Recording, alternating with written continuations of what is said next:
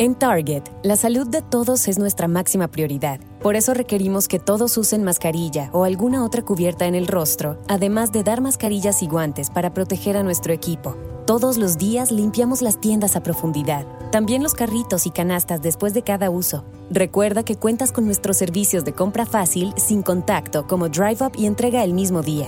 Creemos en estar siempre cuidándote. Siempre lo haremos. Conoce más en target.com diagonal a Bullseye View. Presentamos el nuevo café Extra Charge de Dunkin', hecho del extra que ponemos nosotros. Extra compañía. Hijo, te dije que invitaras a tu amiguito, no al equipo entero. Extra esfuerzo. Te lo digo en inglés, en español y spanglish. Extra alegría. Yo celebré la quinceañera, el Sweet 16 y ahora la Senior Prom. Descubre el nuevo café Extra Charge con 20% extra cafeína del extracto de café verde. Disfruta uno mediano, caliente o frío por 2 dólares. Ordena por adelantado en la app de Dunkin'. América se mueve con Dunkin'. La participación puede variar. Oferta por tiempo limitado.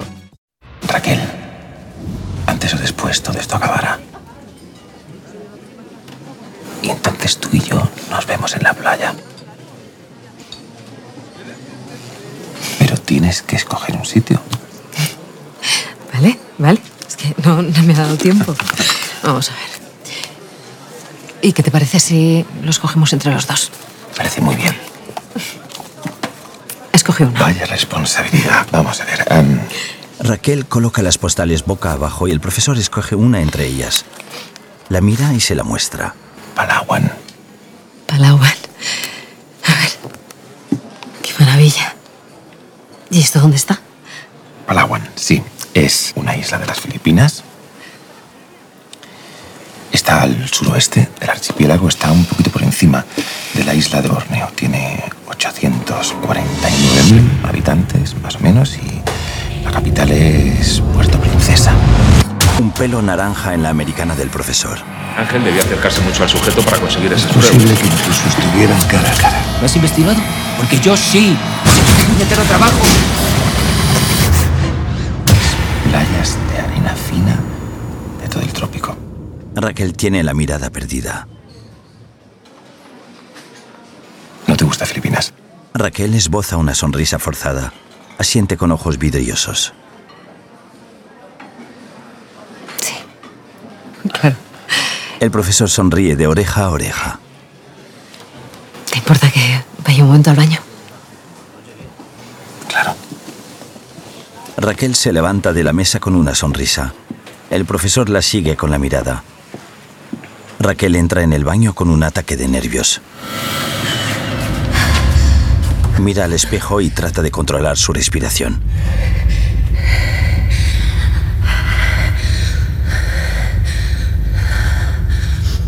Saca el teléfono móvil y marca un número.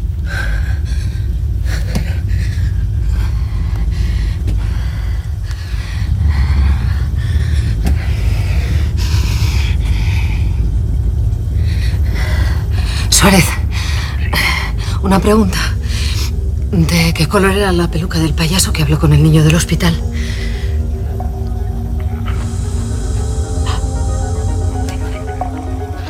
Naranja. Seguro. Raquel cuelga el teléfono.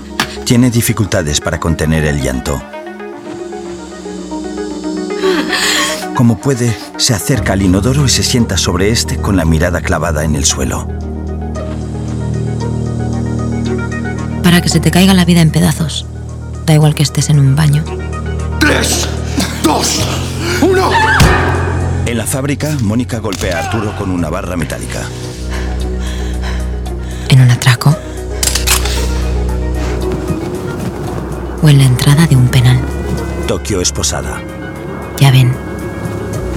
Aquella tarde se nos iban a sincronizar las desgracias a tres mujeres. Raquel comprendió de pronto que se había enamorado hasta las trancas del mayor atracador de España. En la fábrica, Es una de ellos. Está con ellos, lo habéis visto todos, está con ellos. Mónica Gaztambide se dio cuenta de que acababa de convertirse en cómplice de los atracadores y que ya no habría marcha atrás. los rehenes miran a Mónica. Y yo caminaba siguiendo las instrucciones que nos había dado en Toledo el profesor, pero sin certeza alguna. como anestesiada. Como una botella que alguien ha arrojado al mar. Sin tener ni idea de si van a recogerla al otro lado. Si os cogen, a las 24 horas de ser detenidos decís que queréis hacer un pacto. Que queréis declarar pero ante un juez y no tendrán más remedio que llevaros a la Audiencia Nacional. Y es posible que en ese traslado yo pueda hacer algo por vosotros. Pues ahí iba yo, camino del juzgado, con la esperanza de que mi ángel de la guarda supiera el itinerario que iba a seguir aquel furgón y me salvara la vida por segunda vez. Dos agentes meten a Tokio en un furgón policial. En la fábrica, Mónica está confundida. En el baño, Raquel se seca las lágrimas, saca su pistola y la carga. Era complicado tener esperanzas en un furgón. Presa y esposada. Pero habría sido peor saber que en ese mismo instante, a 20 kilómetros de allí, mi ángel de la guarda acababa de ser descubierto. Tokio está sentada y esposada dentro del furgón policial con dos agentes y alguien desde fuera cierra las puertas. Fundido a negro. A3 Media presenta una producción de Vancouver Media. Úrsula Corbero, Itziari Tuño, Álvaro Morte, Paco Tous, Pedro Alonso, Alba Flores, Miguel Herrán, Jaime Lorente, Esther Acebo, Enrique Arce, María Pedraza, Darko Peric y Kitty Mamber. Director de fotografía, Miguel Amoedo. Directora de producción, Cristina López Ferraz. Productores ejecutivos, Alex Pina, Sonia Martínez y Jesús Colmenar. Creado por Alex Pina. Sobre la maqueta de la Fábrica Nacional de Moneda y Timbre, el título de la serie en letras rojas y blancas, La Casa de Papel.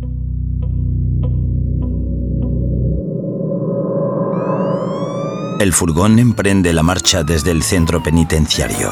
Le acompaña un coche oscuro que lleva una sirena policial. Martes, 4.35 de la tarde. 102 horas de atraco. En el baño, Raquel llama por teléfono a su exmarido Alberto, que está inclinado sobre un microscopio. Raquel, Alberto. ¿Has analizado ya las pruebas que encontraste en la chimenea de Toledo? sí, sí, pero nada concluyente. ¿Cómo que nada concluyente? Bueno, pues porque eran los restos de un periódico deportivo de hace un par de días.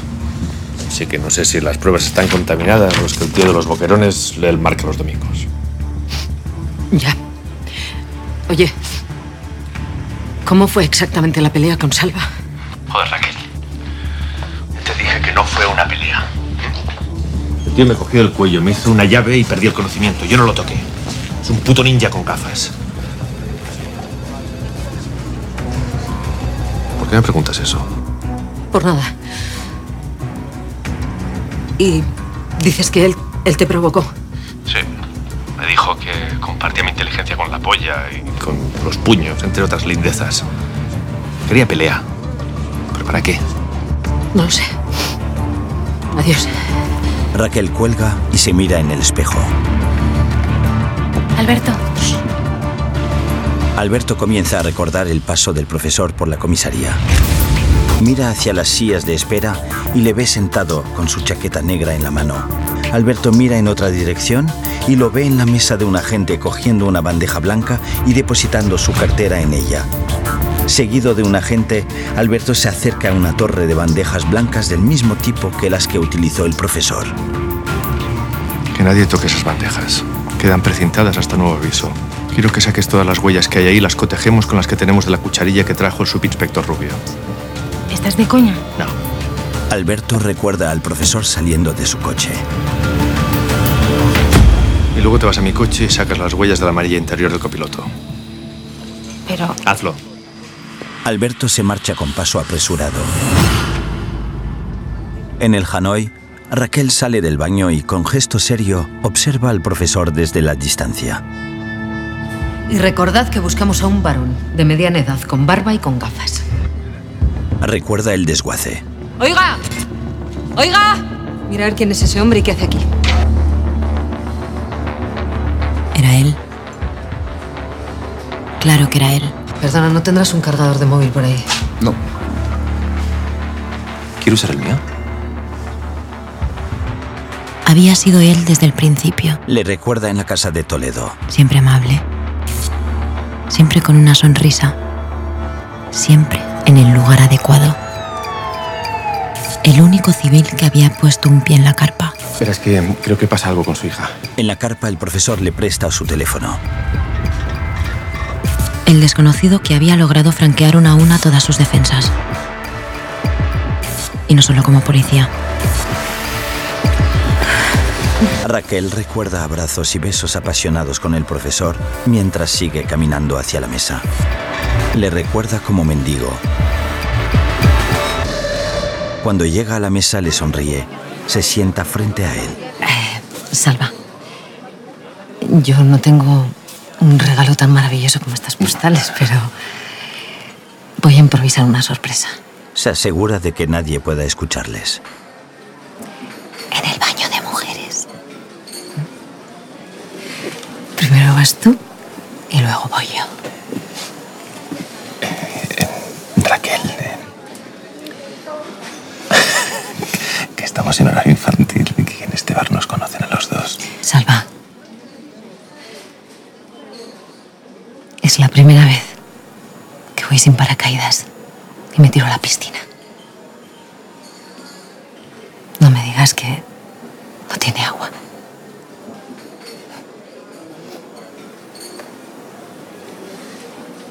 Sí que la tiene. Sí que la tiene. Pues vete y me esperas allí. Se sonríen nerviosos. El profesor se levanta y camina hacia el baño. Se vuelve para mirarla otra vez antes de entrar. A los pocos segundos, Raquel se levanta de la mesa y le sigue. El profesor se atusa el pelo frente al espejo. Raquel entra justo después y cierra la puerta del baño de un portazo. El profesor comprende que algo no va bien. Cuando va a darse la vuelta, Raquel le encañona con la pistola. Las manos contra la pared.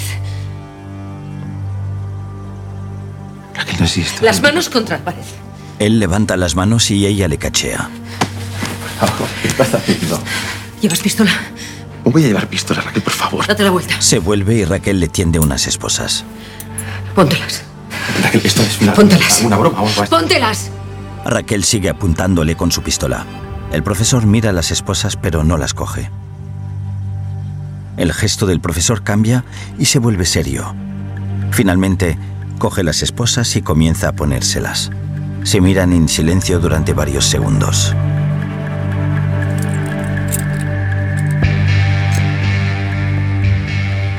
Quedas detenido por colaboración en el asalto con rehenes a la Fábrica Nacional de Moneda y Timbre.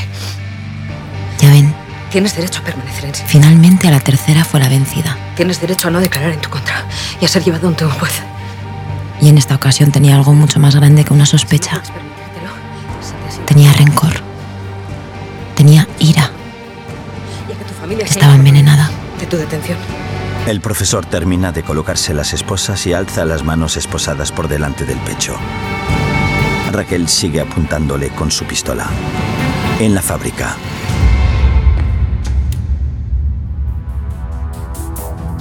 Helsinki sentía algo parecido, pero no por un engaño, sino por falta de sueño. Había dormido cuatro horas en los últimos cinco días. ¿Saben qué le pasa a una persona cuando deja de dormir? Que sus conexiones neuronales se funden como un cortocircuito. Deja de segregar dopamina, deja de metabolizar glucosa y la única información que queda en el cerebro es sobrevivir. Así que si hay algo que no le puedes pedir a un tío que lleva cinco días sin dormir, es paciencia. Helsinki se lleva a Arturo al almacén por la fuerza. Quítate la ropa. Río, armado con una metralleta gris, les acompaña. Arturo les mira con desconfianza y tras unos segundos comienza a quitarse el mono rojo. hace un gesto de dolor al mover el hombro derecho. Se queda en calzoncillos blancos y camiseta gris delante del Shinki y Río. Camiseta también. Tengo la herida en el hombro, no ¡Quítate la camiseta! Arturo se levanta la camiseta y deja a la vista tres fajos de billetes de 50 bajo el calzoncillo. Y encima nos robas. Ole. Mamitsu, te lleven. Esto por no matar cuando había que matar. ¿Qué vais a hacer? Si yo te pego un tiro, solo mueres. No sufres. Ahora vas a ir con dos kilos de explosivo pegado a tu cuerpo. Yo detonar, pero tú no saber cuándo.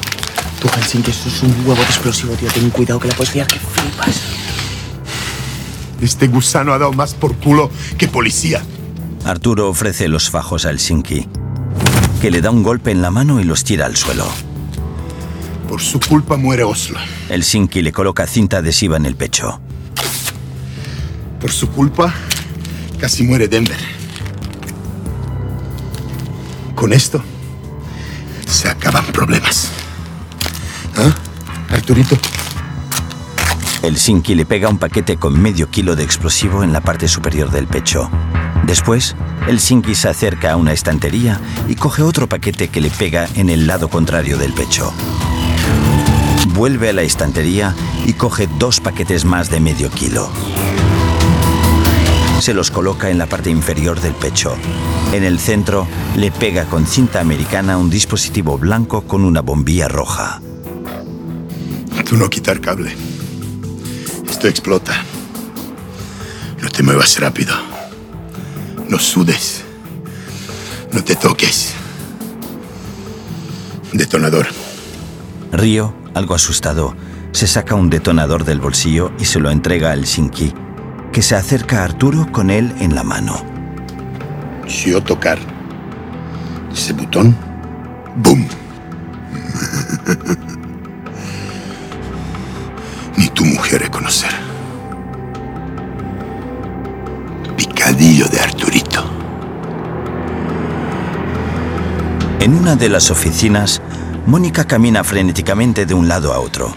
Moscú y Denver, apoyados sobre un escritorio, la miran. Denver fuma. ¿Tienes un cigarro? Que si tienes un cigarro. Mónica, estás embarazada. Estoy embarazada, secuestrada, disparada. Y entrenada sentada en un banquillo acusada de, de colaboración con banda armada. Venga, no te pongas en lo peor. Arturo te podrá echar un capote. Es el padre de, de tu hijo, ¿no? ¿Qué padre? ¿Qué padre? El que me acaba de señalar como si fuera una secuestradora más.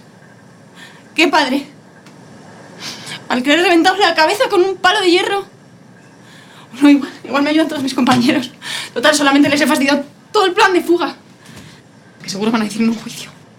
¿Por qué soy tan tonta? ¿Dónde coño tengo la cabeza? Vamos, dame un cigarro. Dame un cigarro. Mi feto necesita un cigarrillo. Mónica, tú no te vas a sentar en ningún banquillo porque antes te juro que reviento a Arturo. Tú no vas a reventar a nadie. Vale, tranquilo. Pero que tiene razón, que se la llevan para adelante, cojones. Que si nos escapamos y nos pilla la policía va a la cárcel. Si nos quedamos y entra la policía, pues también. Que va a chupar tren así o sí, cojones. Mónica, abatida, se sienta en una silla. Niega con la cabeza.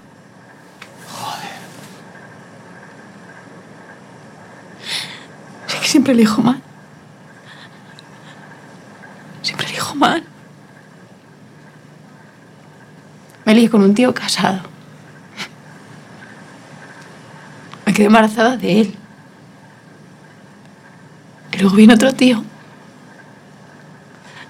Me dispara en la pierna. Y voy yo.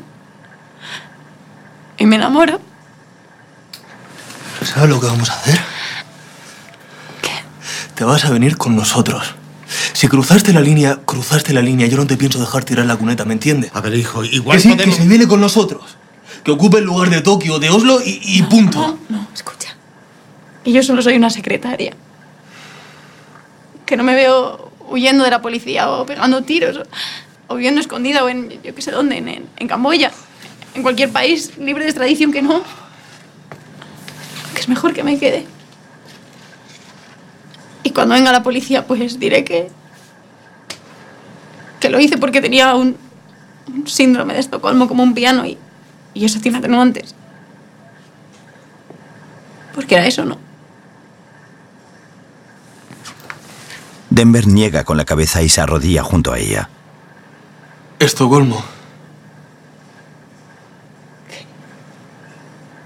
Que puede ser bonito.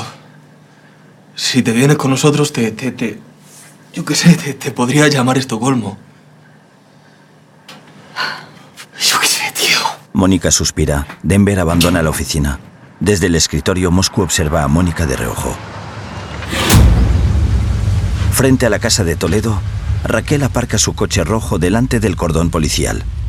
Raquel se quita el cinturón de seguridad, sale del coche y lo rodea sin dejar de apuntar al profesor, que mira al frente desde el asiento del copiloto. Le abre la puerta. Sal. El profesor sale del coche con las manos esposadas. Raquel cierra la puerta del coche detrás de él y le apunta con la pistola a la cabeza. Después, Raquel le agarra de la manga de la americana, le hace pasar por debajo del cordón policial y lo lleva agarrado por la espalda hasta la puerta de entrada, que tiene un cordón policial en forma de X. Abre.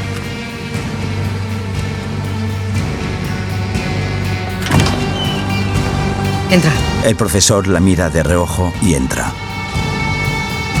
En la fábrica, Nairobi mira decepcionada a los rehenes, que están en dos filas. Making the world healthier, safer, and more efficient. That's the mission for IT professionals at Leidos. And right now, they're looking for the next generation of innovators to help transform the business and change the future of work. Excellent pay and sign on bonuses available. Security clearance required. Put your software skills to work with Leidos. Learn more at lidos.com slash phx2. That's L-E-I-D-O-S dot com slash phx2.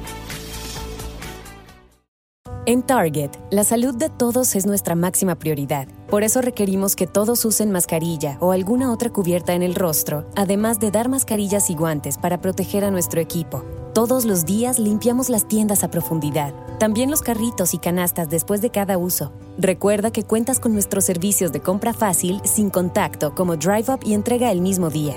Creemos en estar siempre cuidándote. Siempre lo haremos. Conoce más en target.com diagonal a Bullseye View. Con los ojos tapados. Hace amago de disparar con la pistola hacia el techo. Se echa a llorar. Todos estábamos agotados. Por el sueño. El estrés.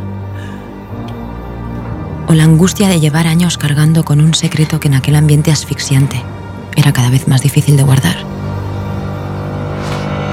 Y todos, antes o después, perdimos los papeles, menos Berlín. Él fue el único que cumplió a rajatabla el protocolo de descanso. Berlín dormido. Los demás estaban desquiciados. He intentado ser buena. Destapa los ojos a un rehén. He intentado daros lo que os prometieron. ¿eh? Libraros de Berlín. Hacer que esto tuviera sentido. Después de perder lo que he perdido aquí, que esto tuviese algo de sentido. Soy buena. He sido buena. Y el mundo me escupe en la cara. He intentado daros oxígeno y vosotros me habéis dado por culo. Ariadna despierta a Berlín. Berlín. Berlín. Hey. Ya ha pasado más de una hora y media. La cabeza de Berlín reposa sobre el regazo de Ariadna. No te dan ganas de matarme mientras duermo. Un poquito. Ey, ey, te ríes. Eso quiere decir que ya no me tienes miedo. Digamos que la dosis de ansiolíticos que me estoy tomando me tiene neutralizada.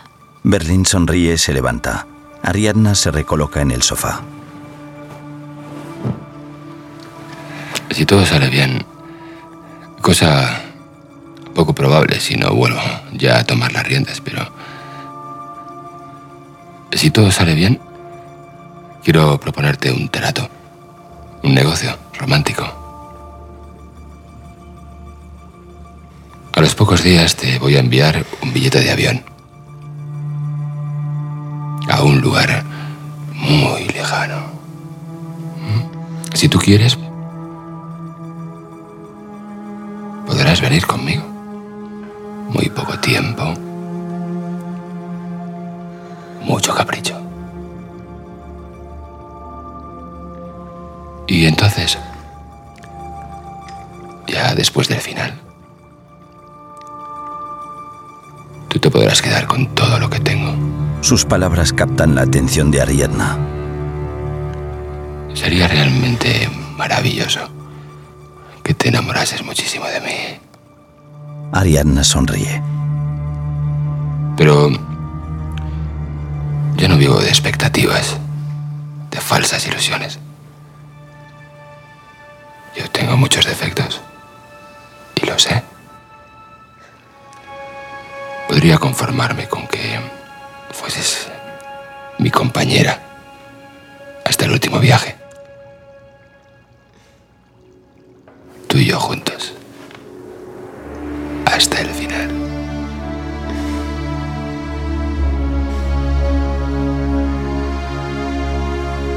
Berlín se inclina lentamente hacia Ariadna y le da un pequeño beso en los labios. Tras unos segundos, Ariadna se separa y le mira con una leve sonrisa que él no le devuelve. Berlín se muestra ligeramente decepcionado.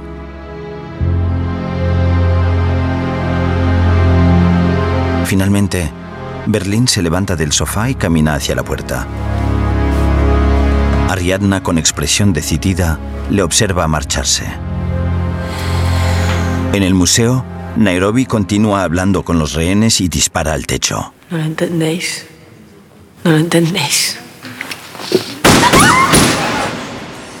¿Qué voy a tener que hacer para que me respetéis? ¿Qué voy a tener que hacer? ¿Eh? ¿Te corto una oreja? ¿Y se la mando a tu padre? ¿O te pego un tiro en la pierna para que no puedas volver a bailar en tu puta vida? ¡Una gran idea! Ha llegado la hora de ser prácticos. La utopía de la colaboración ha fracasado. Ahí lo vi.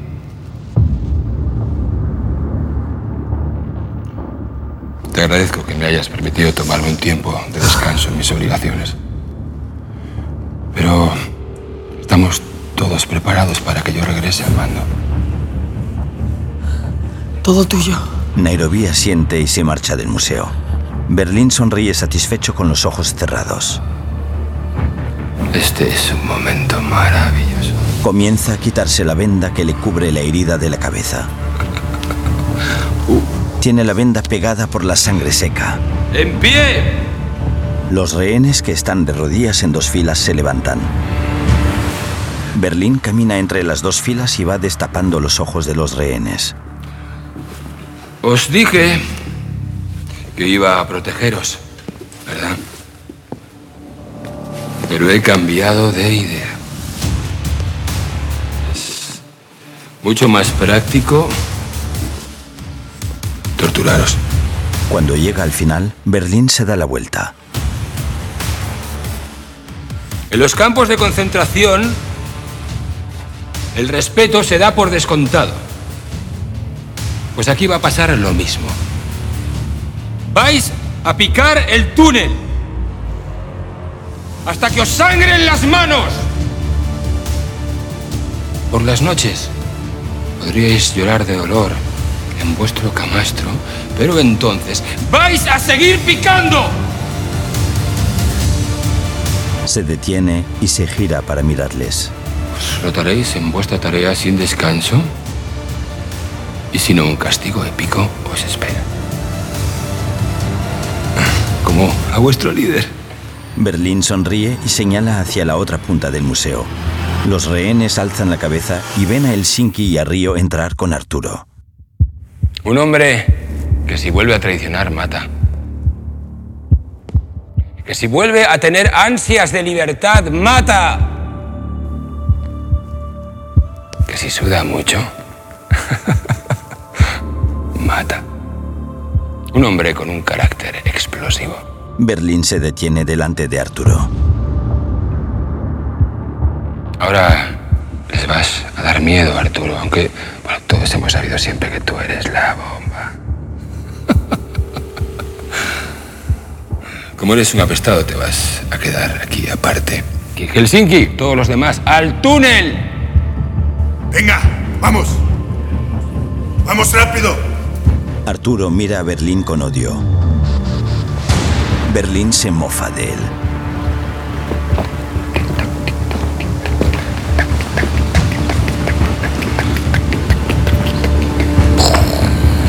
En la tienda de campaña, Suárez con un agente. Los tomógrafos han localizado una actividad inusual en el subsuelo de la fábrica. Parece que los secuestradores han aumentado el ritmo de la excavación del túnel. Están a punto de embocarlo. ¿Cuánto les queda? Según el georradar, dos metros. Dos y medio. ¿Y dónde lo van a embocar? El agente despliega un mapa. Creemos que aquí. En un colector a unos 15 metros detrás del edificio. Atención a todo el mundo. Os quiero a todos preparados. Avisa a su suelo que estén prevenidos. Y quiero 20 hombres custodiando ese colector desde ya. Suárez se dirige al teléfono y llama a Raquel.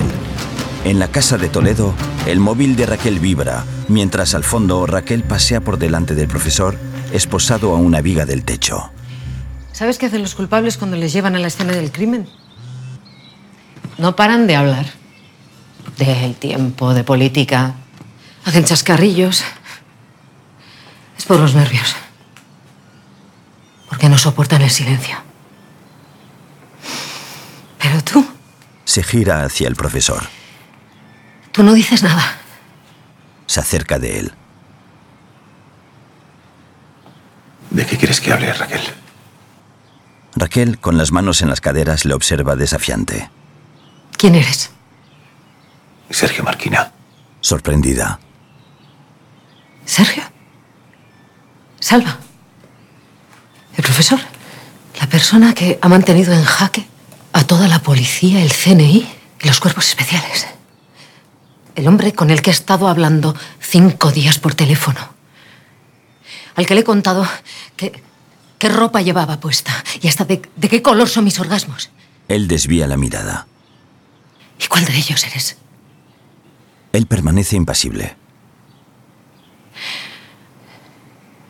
¿Por qué no están tus huellas en la base de datos del Documento Nacional de Identidad?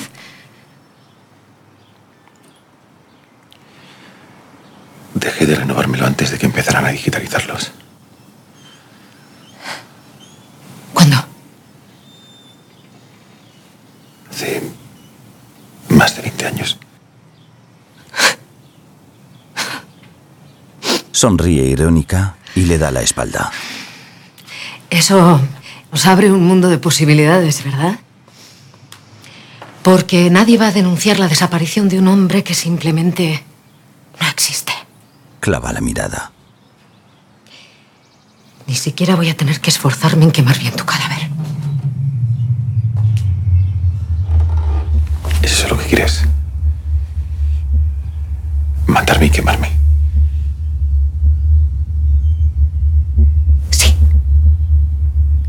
Te aseguro que sí.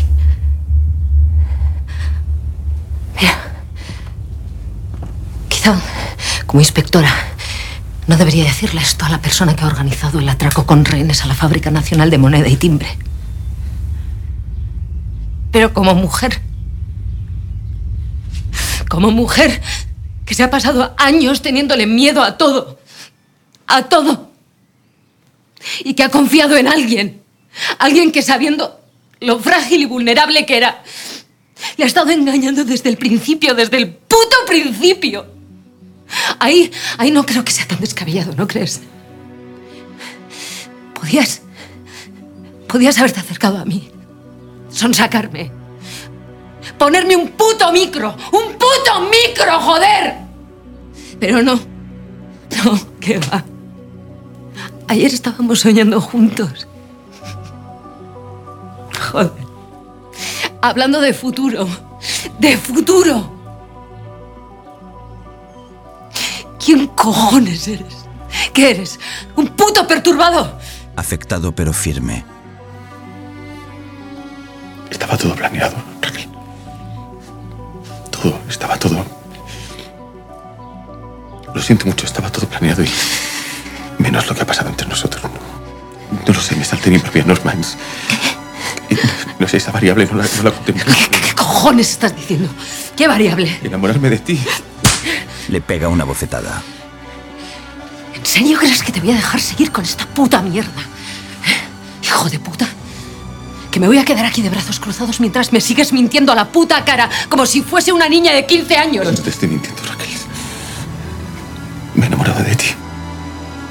Le pega otra bofetada. Dímelo otra vez. Atrévete a decírmelo otra vez. Dímelo. Me he enamorado de ti. Raquel le pega una tercera bofetada que le descoloca las gafas. El profesor la mira con el labio ensangrentado.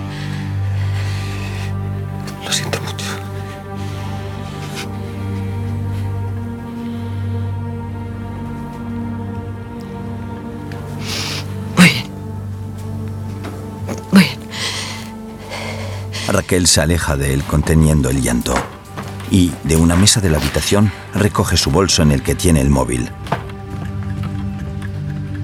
El profesor se queda solo e intenta abrir las cadenas y las esposas con las que Raquel lo tiene atado a la viga. Se impulsa con los antebrazos para tratar de llegar con los pies al techo, pero no lo consigue.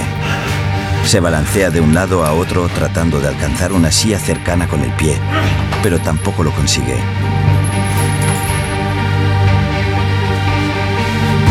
Desde una ventana, observa a Raquel montarse en su coche e irse.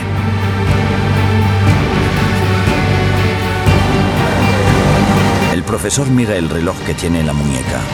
Son las 5.46.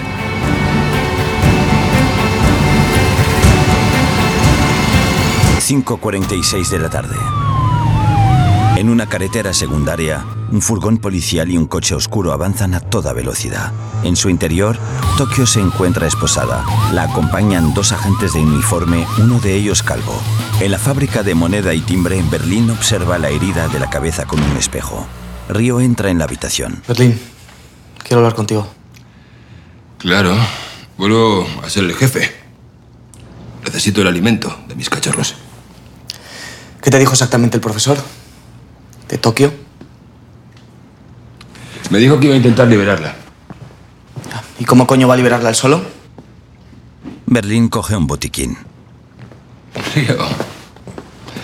No lo va a hacer él. ¿Quién? Los cuatro serios que cavaron el túnel hace cinco años son el comodín para contratiempos extremos. ¿Cuándo? No lo sé. Berlín se cura con un algodón. Notas su ausencia, ¿verdad? Los que se quedan siempre lo tienen más jodido. Ella, en cambio, estará ampliando su experiencia, Río le mira con desprecio. agrandando sus sensaciones. En el baño, ¿Te hubiera gustado aceptar el trato con la poli? Total. ¿Qué va a pasar si salimos de aquí? ¿Y vamos a seguir juntos? Tokio le observa incrédula. ¿Estás hablando de traicionar a tus amigos? ¿Mis amigos con nombre de ciudad? Tokio, Berlín, Moscú, Denver. Pues a mí mis amigos con nombre de ciudad me parecen la hostia. Y te voy a decir una cosa. Procura esconderte si aceptas el trato. Porque si yo te veo, te meto un tiro en la sien. Las mujeres siempre pasan página antes. Por si acaso deberías estar prevenido. Berlín se marcha. Río le detiene con un golpe en el pecho. Tokio es impulsiva. Pero va a volver. Y vamos a acabar juntos. Lo sé. Claro. Seguro que sí. Río le suelta. Se miran sin pestañear. Yo siempre he pensado eso mismo. Berlín le da una palmada en el brazo y sale de la habitación. Antes de la detención, en el baño, Tokio se levanta y se dispone a marcharse también. Río llora en el suelo del baño. Tokio, con una metralleta en una mano y un cigarro en la otra, se detiene en la puerta y se da la vuelta. Si nos traicionas y sales. Y necesitas llamarme cuando estés arrepentido. Porque créeme, te arrepentirás. Puedes llamarme al móvil de Allison. Yo lo tendré abierto. Nos va a escuchar la policía, pero ¿qué más da ya? Tokio da una calada al cigarro. Después lo arroja al suelo llena de rabia y sale del baño. En el presente, Río se gira hacia el panel donde tienen ordenados los móviles de todos los rehenes, en especial en el de Allison Parker. Río lo despega del velcro y coge cinta adhesiva. En la tienda de campaña de la policía. Suárez, el teléfono de Alison Parker se ha encendido. Intenta hackearlo. Cámara sellada, señor. No están llamando ni enviando nada. El furgón policial y el coche oscuro continúan su marcha por la carretera secundaria. Tokio permanece esposada entre los dos agentes, pero está inquieta y mueve la pierna con nerviosismo. Un furgón negro se cruza delante de la comitiva y les obliga a parar. Del furgón salen dos hombres y una mujer. Todos llevan mascarillas y sprays. Comienzan a pintar los cristales del furgón y pegan un dispositivo con cuenta atrás de 30 segundos en la luna delantera. ¿Pero qué coño es esto? Cago en la puta. Aquí, bombo 727, nos están asaltando. Aquí central a hacer- 7, no le hemos entendido. Por favor, repita. ¿Tienen inhibidores? ¡Me cago en mi puta madre! Mi ángel de la guarda no me había abandonado. Y yo me sentía como en el tren de la bruja. ¡Es una bomba, joder! ¿Qué coño está pasando ahí adelante? ¡Nos han pegado un explosivo! En un túnel oscuro en el que no sabes por dónde te va a llover un escobazo. ¡Ven, que estamos jodidos! ¡Cállate, coño! Pero qué divertido. ¿Qué pasa? ¿Qué coño está pasando? ¡Joder, que nos lo están matando, joder! ¡Cállate, coño! ¡Estamos jodidos, Pérez! ¡Cállate, hostia! ¡Necesito pensar! La bomba marca 10. El agente que acompaña a Tokio apunta con su pistola a la puerta del furgón. 7. 6. Los agentes que van en la parte delantera saltan del furgón, se tumban en el suelo y se protegen la cabeza con las manos. 0. No ocurre nada. Los agentes alzan la cabeza y los atacantes les apuntan con pistolas. De lejos, observan que lo mismo les sucede a sus compañeros del coche oscuro. Uno de los agentes baja la cabeza, abatido y consciente de que les han engañado. Tokio, todavía esposada y en la parte trasera del furgón, espera a que alguien entre. Los agentes que la acompañan tienen sus armas preparadas. Cuando la puerta se abre, el agente utiliza a Tokio como escudo y la apunta con su pistola. Cuatro atacantes fuertemente armados les apuntan. Vale, vale, vale, no, no. Los agentes se ven superados en número. El otro agente que acompaña a Tokio alza su arma en señal de rendición y la entrega. Bajar las armas o me la cargo. El agente calvo sigue apuntando a Tokio. Bajar las armas o me la cargo. Si tú disparas, chica, tú mueres. Si tú disparas, mí, tú mueres. Si tú sueltas, chica, tú vives. Ojalá todas las decisiones de este mundo fueran tan fáciles. ¿Verdad? En la fábrica de moneda y timbre, Arturo se encuentra semidesnudo y atado a una silla en mitad del museo. Río le vigila desde la distancia. Arturo observa los explosivos que tiene pegados al pecho y después mira a Río. Río. Río.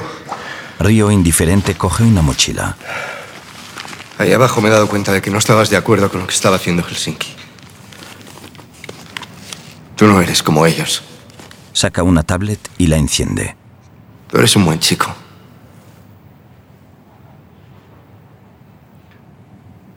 Yo tengo un hijo de tu edad también, ¿sabes? El mayor. El mayor también es un buen chico. Ayúdame, por favor. Quiero ver a mi hijo. De repente, Río le sonríe y marca algo en la tablet. En el pecho de Arturo, un dispositivo adherido al explosivo comienza a pitar y a parpadear. Arturo mira a Río atemorizado y niega con la cabeza.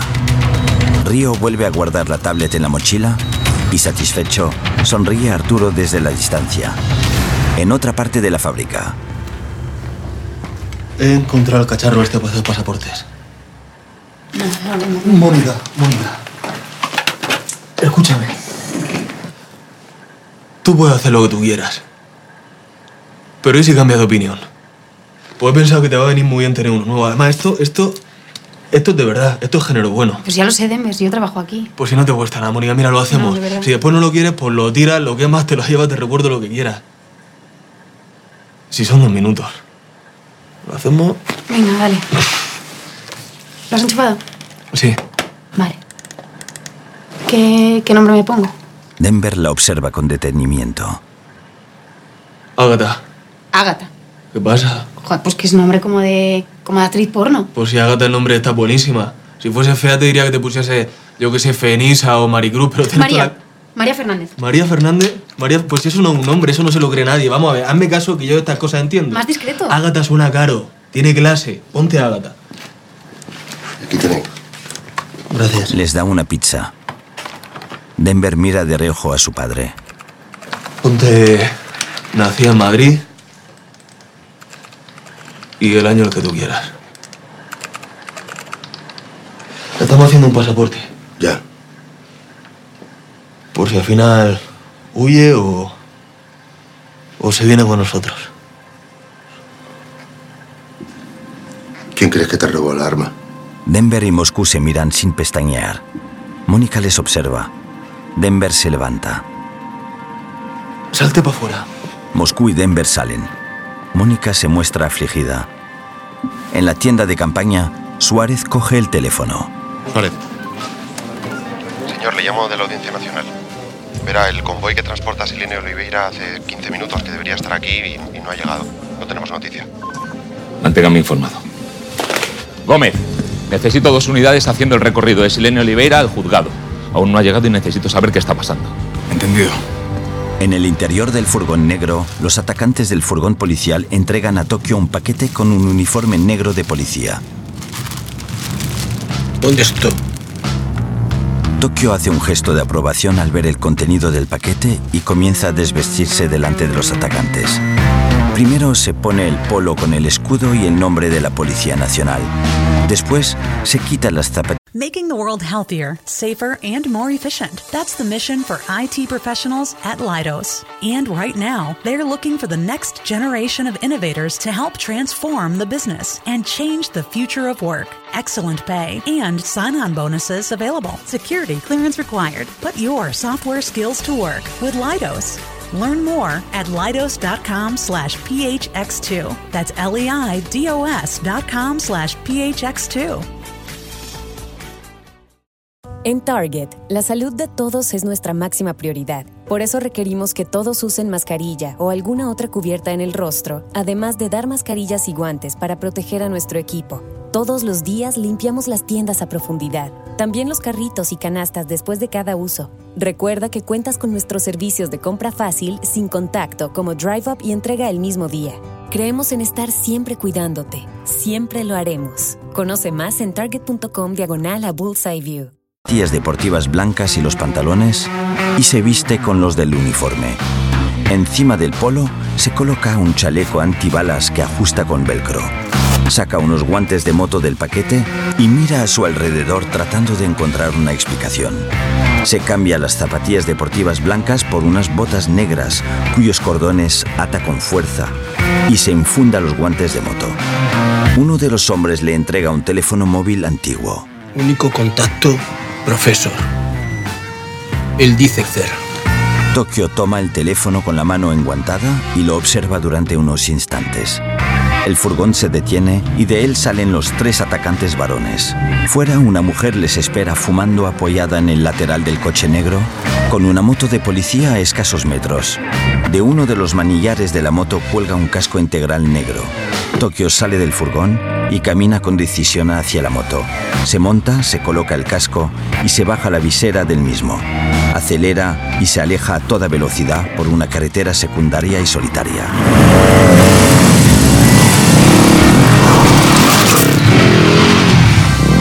Nunca en la vida me había sentido tan libre. Pero aquella vez, el plan del profesor no iba a funcionar. En la casa de Toledo, el profesor continúa esposado a la viga y suda copiosamente, fundido a negro. En la fábrica, Arturo se despierta todavía atado a la silla.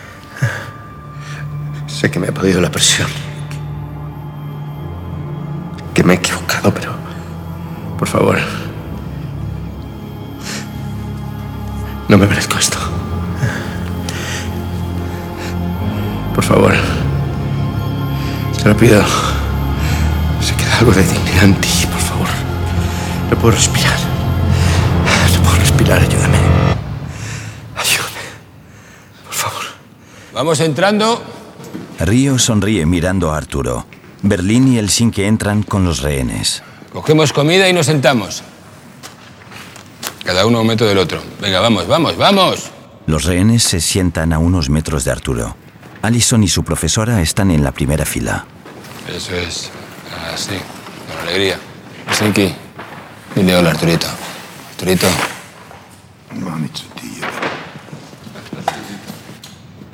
Arturo les aparta la mirada humillado. Berlín, Helsinki y Río abandonan la habitación. Hay algo aquí que no tiene ninguna lógica. Antes me han dicho que si sudaba lo más mínimo volaría por los aires y sin embargo me tienen aquí. Encerrado con este calor del demonio insoportable.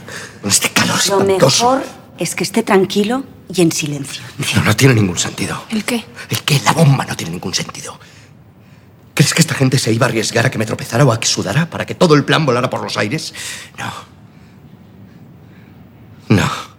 Sería una auténtica locura. Esta gente no funciona así. Esta gente no- Cállese. Nos están intentando hacer terrorismo psicológico, ¿no os dais cuenta? Nos están intentando acojonar. Esto no es real. Es un farol. No tengo ni idea, pero no quiero saberlo, así que cállese. Me lo voy a quitar. Lo he decidido. Me lo voy a quitar. No puedo más. Me lo voy a quitar. No pasa nada. ¿No veis que si fuera a explotar nos hubieran puesto esto? Estate quieto y siéntate. ¿Pero quién coño eres tú, niñata, para decirnos lo que tenemos que hacer? ¿Eh? Tú, precisamente, que tienes la culpa de que estemos encerrados aquí. Allison se levanta y arroja su comida al suelo. Se acerca a Arturo. ¿Por mi culpa? Sí, por tu culpa. Usted es el director de este sitio y se le han colado ocho tarados, como Pedro por su casa.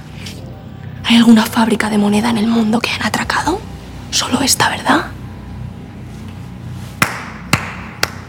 Enhorabuena, porque ya ha hecho historia. Ahora, por favor, no haga que todos saltemos por los aires. Y siéntese.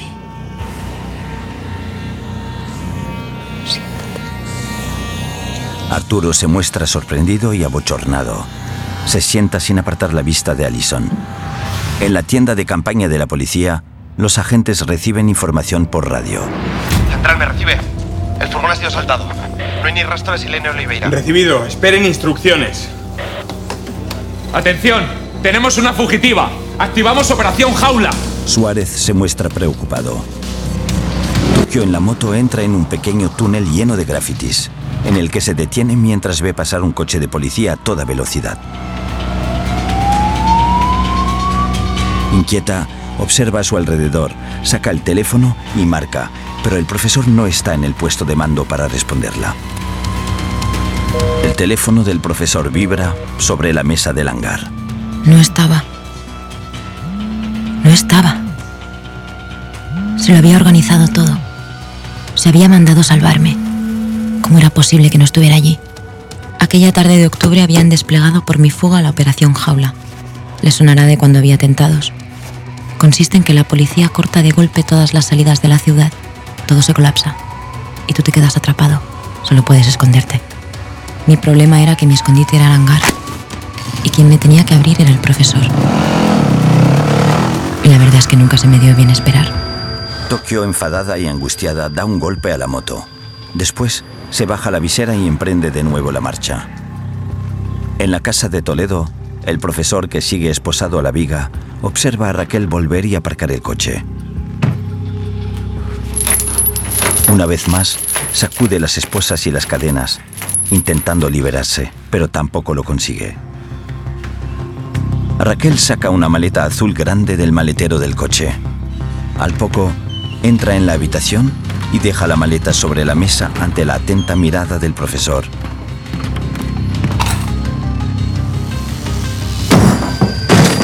Abre la maleta con decisión. ¿Qué es eso? Lo único verdadero que sé de ti es que eres un mentiroso profesional. Y llámame paranoica, pero no vas a volver a mentirme ni una vez más. Eso te lo aseguro. Raquel se gira hacia el profesor. En la fábrica, Denver y Moscú. ¿Tú qué te piensas? Que no lo sé. Que soy gilipollas.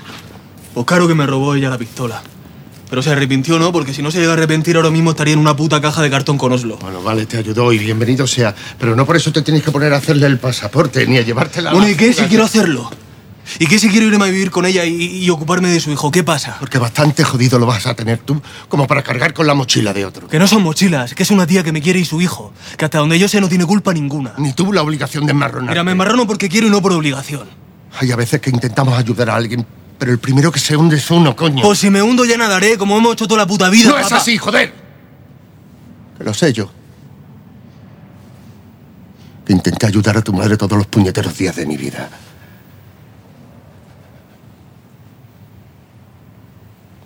¿A qué viene esa mierda ahora? La mamá nos abandonó. ¿A qué mierda viene eso ahora? ¡Eh! Nosotros.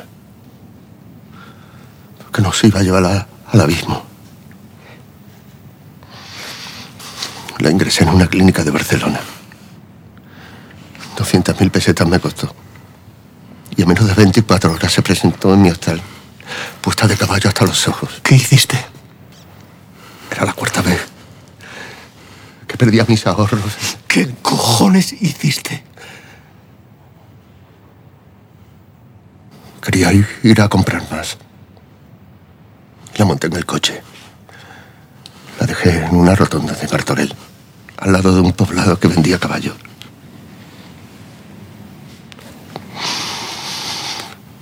Pero no la esperé. Me fui a buscarte. Para mudarnos. ¿Dejaste a mi madre en una rotonda?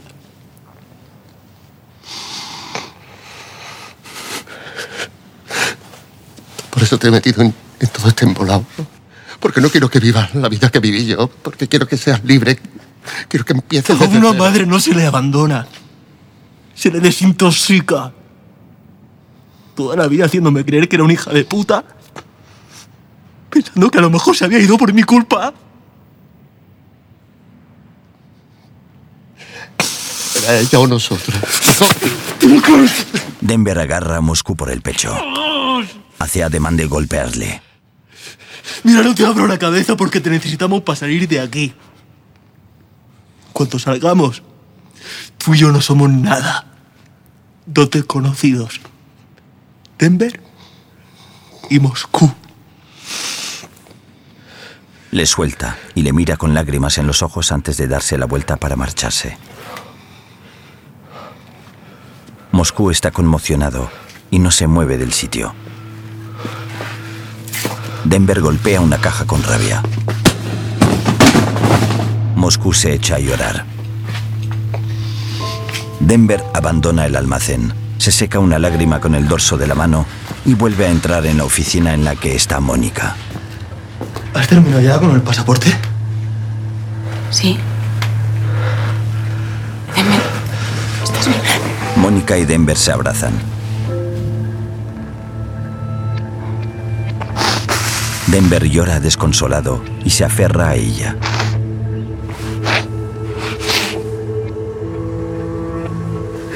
Finalmente se separan.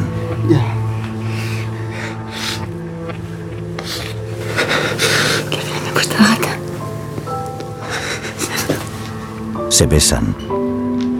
Por una carretera secundaria, Tokio continúa su camino. Conducía frenéticamente hacia ninguna parte.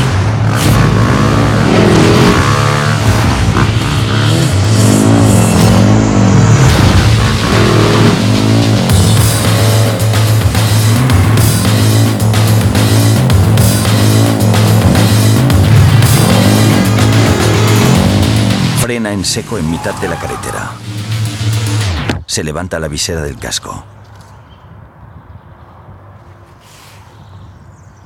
Supe dónde ir en una fracción de segundo. Lo malo es que era el punto más vigilado de toda la geografía española. Tokio da la vuelta a la moto y emprende la marcha en la misma dirección en la que ha venido. En la casa de Toledo, el profesor y Raquel se encuentran sentados frente a frente. El profesor está esposado con los brazos detrás del respaldo. Tiene la camisa abierta y unos electrodos colocados en el pecho. Raquel se quita la camisa para estar más cómoda y se recoge el pelo con un lapicero. Su pistola reposa sobre la mesa apuntando al profesor. Hay un polígrafo encendido. Respira hondo.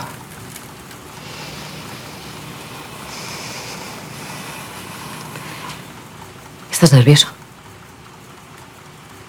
No, estoy bien.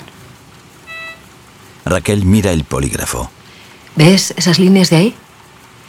Cada mentira tuya se traducirá en unas curvas muy feas. Por la alteración en la presión arterial, el ritmo cardíaco, la frecuencia respiratoria. Así que no me mientas. Lo sabré.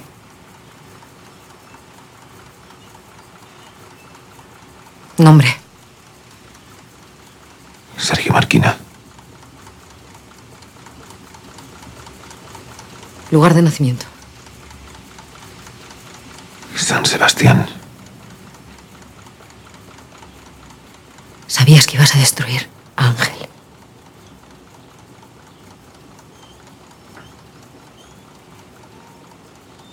Sí.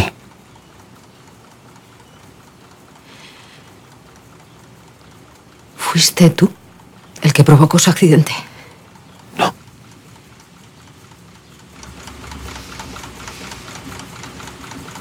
Fue idea tuya el robo a la Casa de la Moneda. Raquel se muestra extrañada y echa un vistazo al polígrafo. ¿A quién se le ocurrió? A mi padre. Murió antes de poder ejecutarlo, así que esto es como una especie de homenaje. Raquel sonríe irónica para sí misma. La historia de las putas manzanas. La puta historia de la sidra ecológica. Contaste ayer en la cama. Era la historia del robo. Y yo, escuchándote como una gilipollas, te has estado riendo de mí desde el principio, desde el primer momento. Raquel, yo no me he estado riendo de ti. No me he estado riendo de ti. Mira el polígrafo, por favor. Las líneas del polígrafo se mantienen regulares. Mi padre tenía un hijo enfermo. Ni un puñetero duro. ¿Qué hubieras hecho tú? Se pasaba el día pensando en robos para pagar un hospital en Estados Unidos. Por desesperación. Por salvarme la vida. A mí. Porque nadie. Nadie le ayudó. Raquel no puede contener las lágrimas. Y en ese empeño le cosieron a tiros. En la puerta de un. de un banco. Esa es la realidad. Supongo que hay muchas formas de entender lo que es justo. Pensaste que era una presa fácil porque era una mujer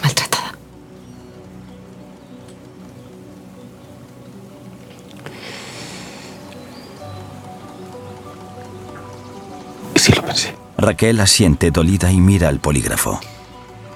Cuando filtraste a la prensa mi negativa de liberar ocho rehenes en favor de Alison Parker. Sabías que me iban a linchar públicamente. Que me ibas a destrozar la carrera y que lo iban a ver mi madre y mi hija. Sí. Ya. Te. Te acostaste conmigo solo porque soy la inspectora al mando del caso, ¿verdad? Te acostaste conmigo porque soy la inspectora al mando. No. ¡Deja de mentirme ya, no te joder! estoy mintiendo. ¿Me quieres hacer creer que sientes algo por mí? te estoy haciendo creer nada. Raquel, es lo que siento. No me lo esperaba. Pero me está pasando, me ha pasado y te ha pasado a ti también. Te ha pasado a ti también, Raquel, si no, ¿qué hacemos aquí? ¿Eh? ¿Por qué no estoy en un calabozo?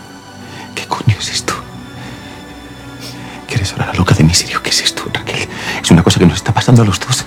A los dos, ¿entiendes? Nos ha pasado a los dos. Raquel se levanta para atender el teléfono. Se lleva la pistola. Sí, Suárez. Inspectora, Silene Oliveira ha escapado. ¿Qué? Iba camino del juzgado. Había pedido declarar ante el juez. El convoy ha sido asaltado por un grupo de sujetos, al parecer del este. He activado la operación Jaula. Espero que no hayan salido de la comunidad de Madrid. Quiero que pidas inmediatamente al juez una orden de búsqueda y captura internacional. Quiero que blindéis carreteras, puertos y aeropuertos.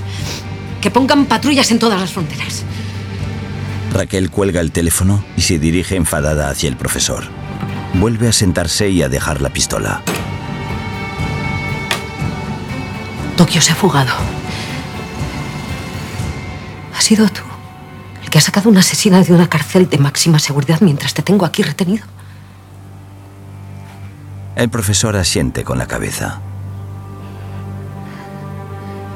Bueno, en realidad lo dejé todo preparado antes de quedar contigo en la cafetería. Antes de ser descubierto, en el hangar con los cuatro asaltantes del furgón, el profesor con el traje y el maquillaje de payaso. Eh, Disculpad que os reciba así, pero es que justo acabo de llegar. Darko, siento muchísimo lo de tu hermano. El profesor y el hermano de Oslo se abrazan. De vuelta al presente, Raquel mira al profesor estupefacta. Lo tienes todo pensado al milímetro, ¿verdad? Raquel, te lo he contado todo.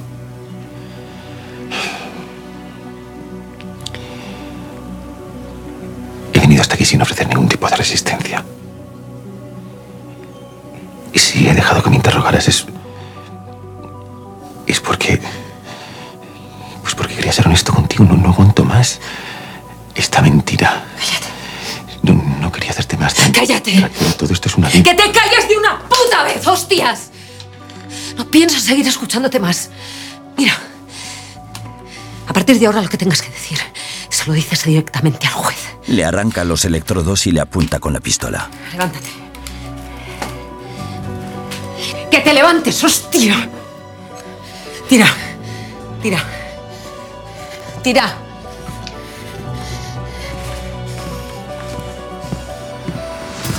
Sigue andando. Lo siento mucho, Raquel. ¡Que sigas andando! El profesor agarra la pistola por encima de su hombro e inmoviliza a Raquel. Voy a disparar. Ella le apunta al cuello con la pistola.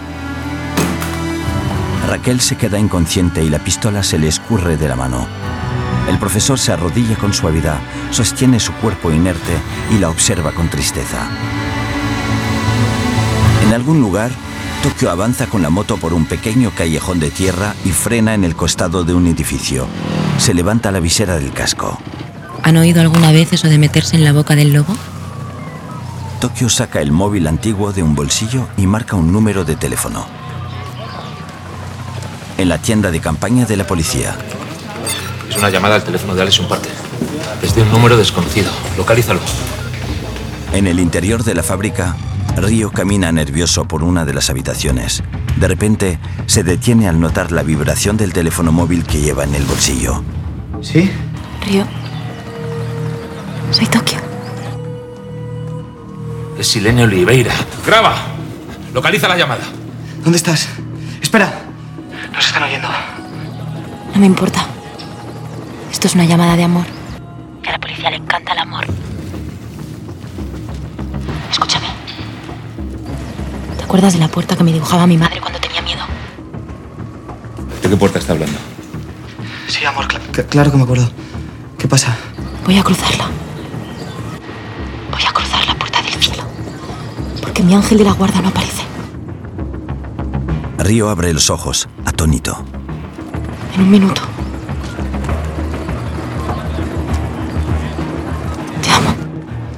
¿Y a ti? Tokio y Río cuelgan el teléfono. Río mira vacilante a su alrededor y se asoma a una ventana. Tokio se baja la visera del casco y arranca la moto. En la tienda de campaña de la policía, ¿Qué coño ha sido esa llamada? Parecía una despedida. Tokio avanza con lentitud entre agentes, coches y furgones de la policía.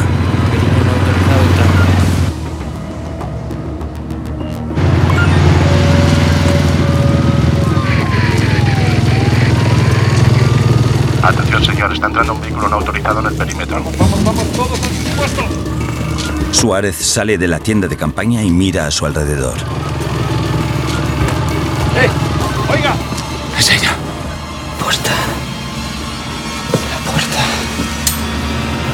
¡Coño, la puerta! Río toma el arma y echa a correr. Oiga, oiga. Tokio ignora a la gente y acelera. ¡Atención! Al fondo, la fábrica de moneda y timbre. ¡Tokio vuelve! ¡Tokio vuelve! ¡Hay que abrir la puerta, coño! ¡Disparen al objetivo! ¡Disparen al motorista! Tokio avanza a toda velocidad. Río aprieta el botón de la puerta. Moscú y Denver toman sus armas y sus caretas y corren hacia la puerta, que está comenzando a abrirse. Río se coloca la careta. Tokio avanza. ¡No! ¡Hay que cubrirlo, joder! Secuestrador a tiro. Dos, disparar. ¡Papá, cuidado! ¡Detrás vuestro! ¡Detrás vuestro! Denver, Moscú y Río comienzan a disparar a la policía desde la entrada. Los rehenes gritan. Tokio rompe el cordón policial y continúa sin que ninguna bala le alcance. Cuando llega a las escaleras de la entrada, las rebasa a toda velocidad y vuela sobre uno de los tramos.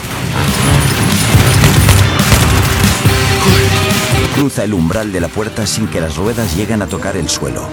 Suárez observa estupefacto. Río pulsa el botón para cerrar la puerta. Moscú hace un gesto a Denver para que comience la retirada. La policía continúa disparando y alcanza a Moscú. Este se lleva la mano al estómago, pero a pesar de ello continúa disparándoles y consigue entrar de nuevo en la fábrica. Tokio derrapa y se quita el casco. Berlín, Nairobi y Helsinki aparecen corriendo y la observan desconcertados. Río corre hacia ella y se besan apasionadamente.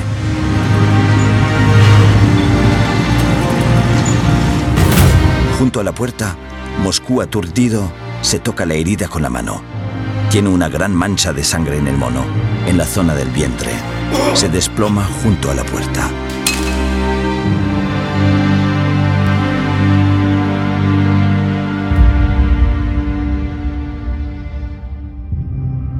¡Moscú! ¡Moscú! Denver corre a arrodillarse junto a él. Nairobi, Berlín y Helsinki también. Denver grita, pero no se le oye. Tokio lo observa todo desde la distancia completamente aturdida. Denver continúa gritando. Moscú y él intercambian miradas. Nairobi frente a ellos trata de tranquilizarlos a ambos. Berlín se vuelve hacia Tokio con una mirada acusadora y después se gira hacia el resto. Tokio tiene problemas para respirar.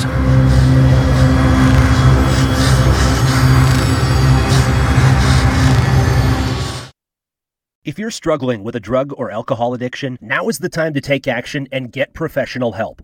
Call Recovery Centers of America at 1 800 941 2358. You are worthy of recovery from your addiction, and calling RCA will be the first step in getting the help you need. Recovery Centers of America answers the phone and admits patients 24 7, and because safety is a top priority, all patients and staff are routinely tested for COVID 19.